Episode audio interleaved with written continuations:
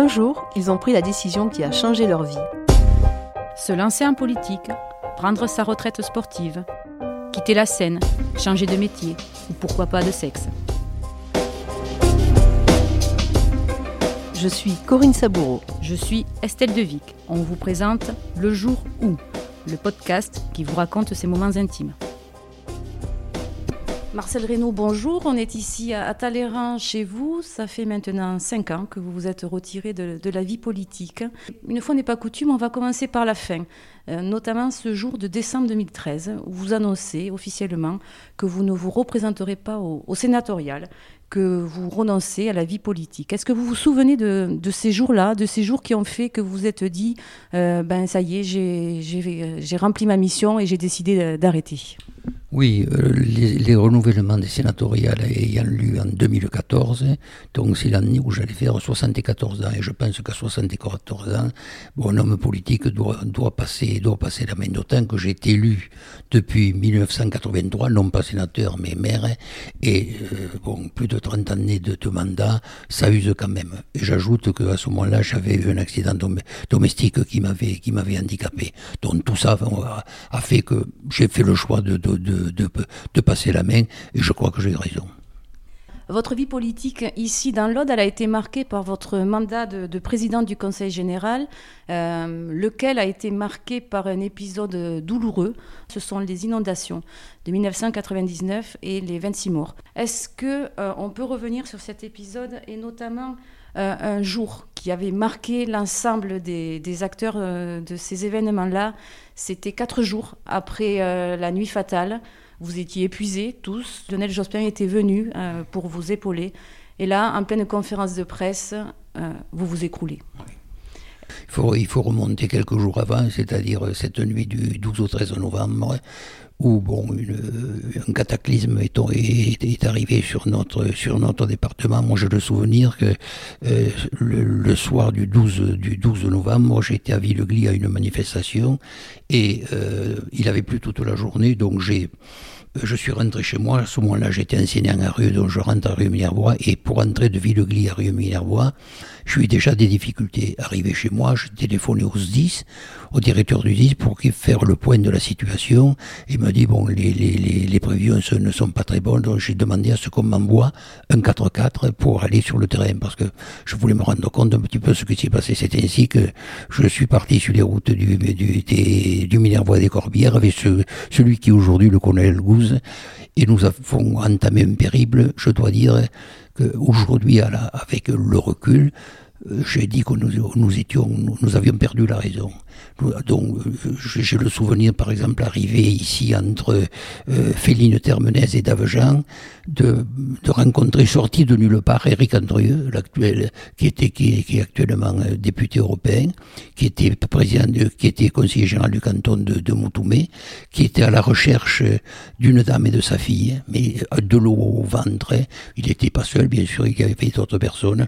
Euh, la, jeune fille, a, été retrouvée quelque temps après au milieu des branchages mortes, et le corps de la mère a été retrouvé au petit, au petit matin toujours affilié à Féline Termenez, j'ai vu, euh, j'ai vu quatre corps euh, que l'on sortait d'un véhicule, c'était quatre chasseurs, trois, trois hommes et, et, une femme.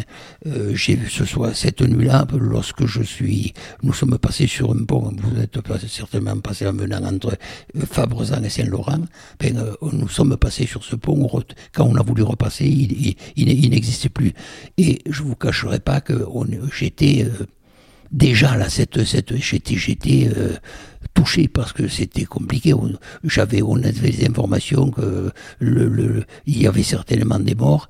Et le lendemain, quand le jour s'est levé, 26 morts en fait pas 26 morts, mais 25 morts et un disparu. Mais pour tout dire, le disparu, on l'a jamais retrouvé, d'autant que c'était quelqu'un de Talleyrand. Donc c'est un jeune qui, a, disparu. 2 milliards et demi de, francs à l'époque, euh, de dégâts sur les infrastructures euh, euh, communales et, et, départementales, un milliard de dégâts sur les, sur les, chez, les, chez les particuliers, 26 ponts disparus, 100 routes coupées, 5000 hectares de vignes, de vignes ravagées, 500 entreprises qui, avaient été touchées et les deux tiers du département ravagés. Je peux vous dire que ça, ça, bien sûr, ça remue. On a eu la chance de, que le, Premier ministre Lionel Jospin vienne, vienne dans l'Aude pour nous, pour, il est venu, il est venu à Durban, enfin, il est, on l'a, il a mené, on l'a, on l'a mené dans, dans, dans, les endroits les plus critiques, et là, il nous a dit, euh, j'ai le souvenir, le guichet est ouvert, et, il nous a amené, bon, 70% de, de, subventions sur les infrastructures publiques. Et le département a décidé d'ajouter 30%, c'est-à-dire de subventionner à 100%, à 100% les, les, communes, de telle manière que les communes n'aient pas de, de, de problèmes de problèmes, de problèmes financiers. Là, on s'est heurté à quelque chose que, les gens n'imaginent pas, c'est qu'on ne peut pas subventionner au-delà de 80%. C'est-à-dire qu'il a fallu aller rencontrer le ministre du budget, Laurent Fabius, pour nous c'était quand même relativement facile, qui nous a autorisé à, à, financer, à financer à, à 100%, à 100%. Et la reconstruction a pu commencer, mais encore on a essayé d'aller plus loin. J'avais la chance, quand j'étais président du Conseil général, d'avoir comme directeur de service un homme remarquable qui s'appelle Michel Robin, qui est un Catalan d'ailleurs, et qui a inventé un système pour reconstruire, c'est-à-dire que les communes faisaient des dossiers avec les services de l'État, de municipaux, du Conseil général quelquefois. Nous, nous payons la totalité et on, récupérait la TVA et on récupérait lorsque la commune touchait la subvention, la subvention de la subvention de, de, l'État, ce qui permettait aux communes de ne pas avoir de problème de trésorerie. Donc ça, bien sûr, c'est un c'est un c'est un souvenir assez extraordinaire et euh, je, il y a des gens que que, je vénère, n'exagérons pas, mais pour qui j'ai eu leur connaissance éternelle, je l'ai dit, c'est le, le directeur général des services du Conseil général et le Premier ministre qui, est venu nous, nous, nous, nous, rassurer. Mais je ne vous cacherai pas que euh, vous faisiez allusion à une conférence de presse tout à l'heure, effectivement, quelques, quelques jours après, lors d'une conférence de presse, euh, on ne s'était pratiquement pas couché, on dormait, on dormait un peu partout comme on pouvait. Euh, je me suis, enfin, j'ai craqué, j'en pouvais plus. J'ai craqué. Ça a été, c'est pour moi euh, une journée, un souvenir douloureux. Et qu'est-ce que ces événements et la gestion que vous avez dû en faire ont changé chez vous profondément? Ben, je, je, me suis aperçu, je, me suis aperçu que devant des, le déchaînement de la nature, c'est difficile. C'est difficile de de, de, de, tout prévoir. Depuis pratiquement 20 ans, donc la prévention est en route. Et on s'aperçoit de quoi? C'est que le 15 novembre de 2018, eh bien, euh, il y a un événement d'une ampleur, euh, peut-être pas de la même ampleur, mais enfin, euh, qui, était, qui, qui est significatif, ce qui veut dire que quand, la, quand la, la nature se met en colère, le risque zéro, il n'existe pas. Autre point fort de votre mandat de, de président du Conseil général, c'est votre engagement auprès de la jeunesse et notamment pour le devoir de, de mémoire. Est-ce que vous pouvez nous raconter comment se passaient ces voyages au nom de la mémoire? Bien sûr. Moi, j'étais, à ce moment-là, j'étais enseignant dans un, dans un collège euh, avec euh, des, des, des, proches, des proches des élèves. Donc euh, j'écoutais un petit peu leur façon de, leur façon de s'exprimer et je me suis aperçu qu'il y avait des, des dérives dans le vocabulaire qui, qui ne me plaisaient pas. On donnait des noms à des gens de couleur qui ne me, qui ne me plaisaient pas. Et j'ai pensé que c'était mon rôle en tant que président du Conseil général de, de montrer à la jeunesse à quoi conduit certaines, certaines actions politiques. Et c'est ainsi que j'ai pensé qu'il était, qu'il serait intéressant d'amener des, jeunes. Alors, il fallait, on, prenait des, des, jeunes motivés, c'est-à-dire des jeunes qui avaient qui, qui passaient le concours de la résistance, sur des lieux de mémoire. Euh, le Struthof en Alsace, Auschwitz, euh, Dachau, enfin, d'autres endroits.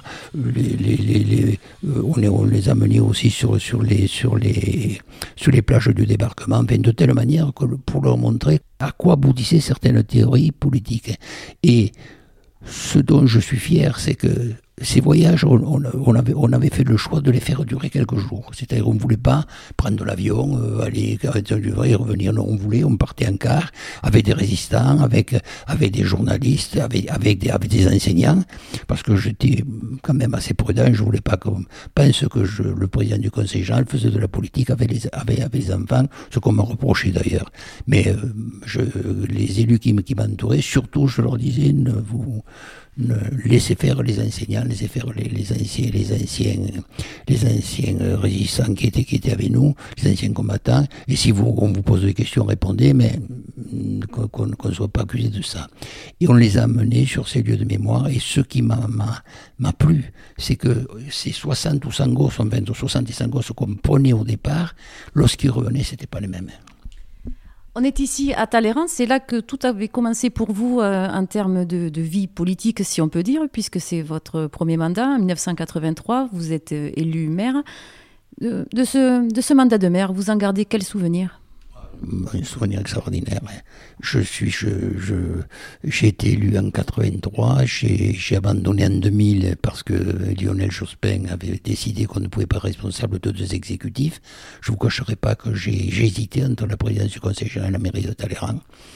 Puis j'ai pensé qu'être président du conseil général, c'était certainement pas mal pour, pour, pour, ma commune, donc j'ai abandonné.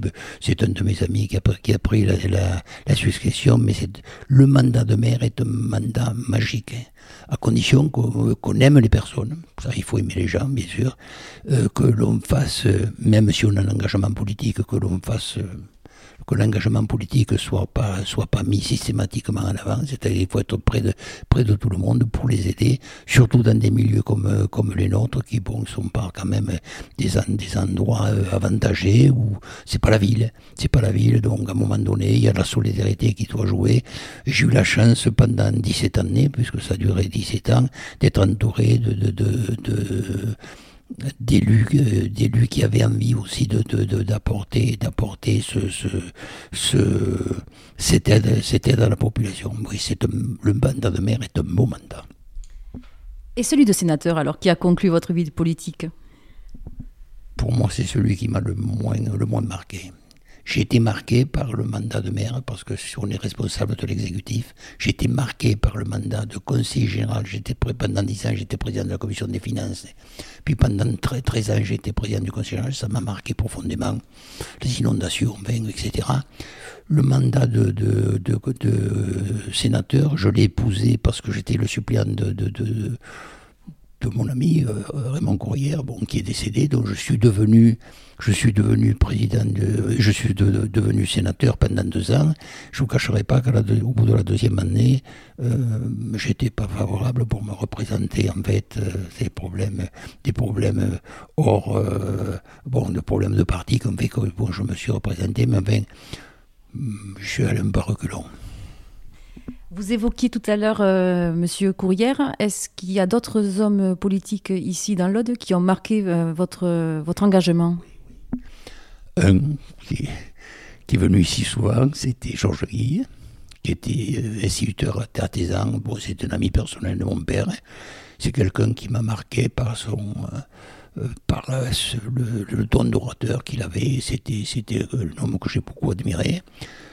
Antoine Courrière, hein, le père de Raymond, qui m'a euh, euh, qui m'a marqué par le sens de l'organisation. Euh, c'était c'était assez. Raymond, bien sûr, Raymond, pour qui j'ai une vénération, quand je pense à lui, bon, beaucoup d'émotions. Et puis un autre homme qui m'a marqué, c'est Joseph Vidal. C'est, c'est, donc j'étais, j'étais pas élu conseiller général, il m'a fait confiance, il m'avait pris comme suppléant à, une élection sénatoriale. Très bien, ben, merci beaucoup.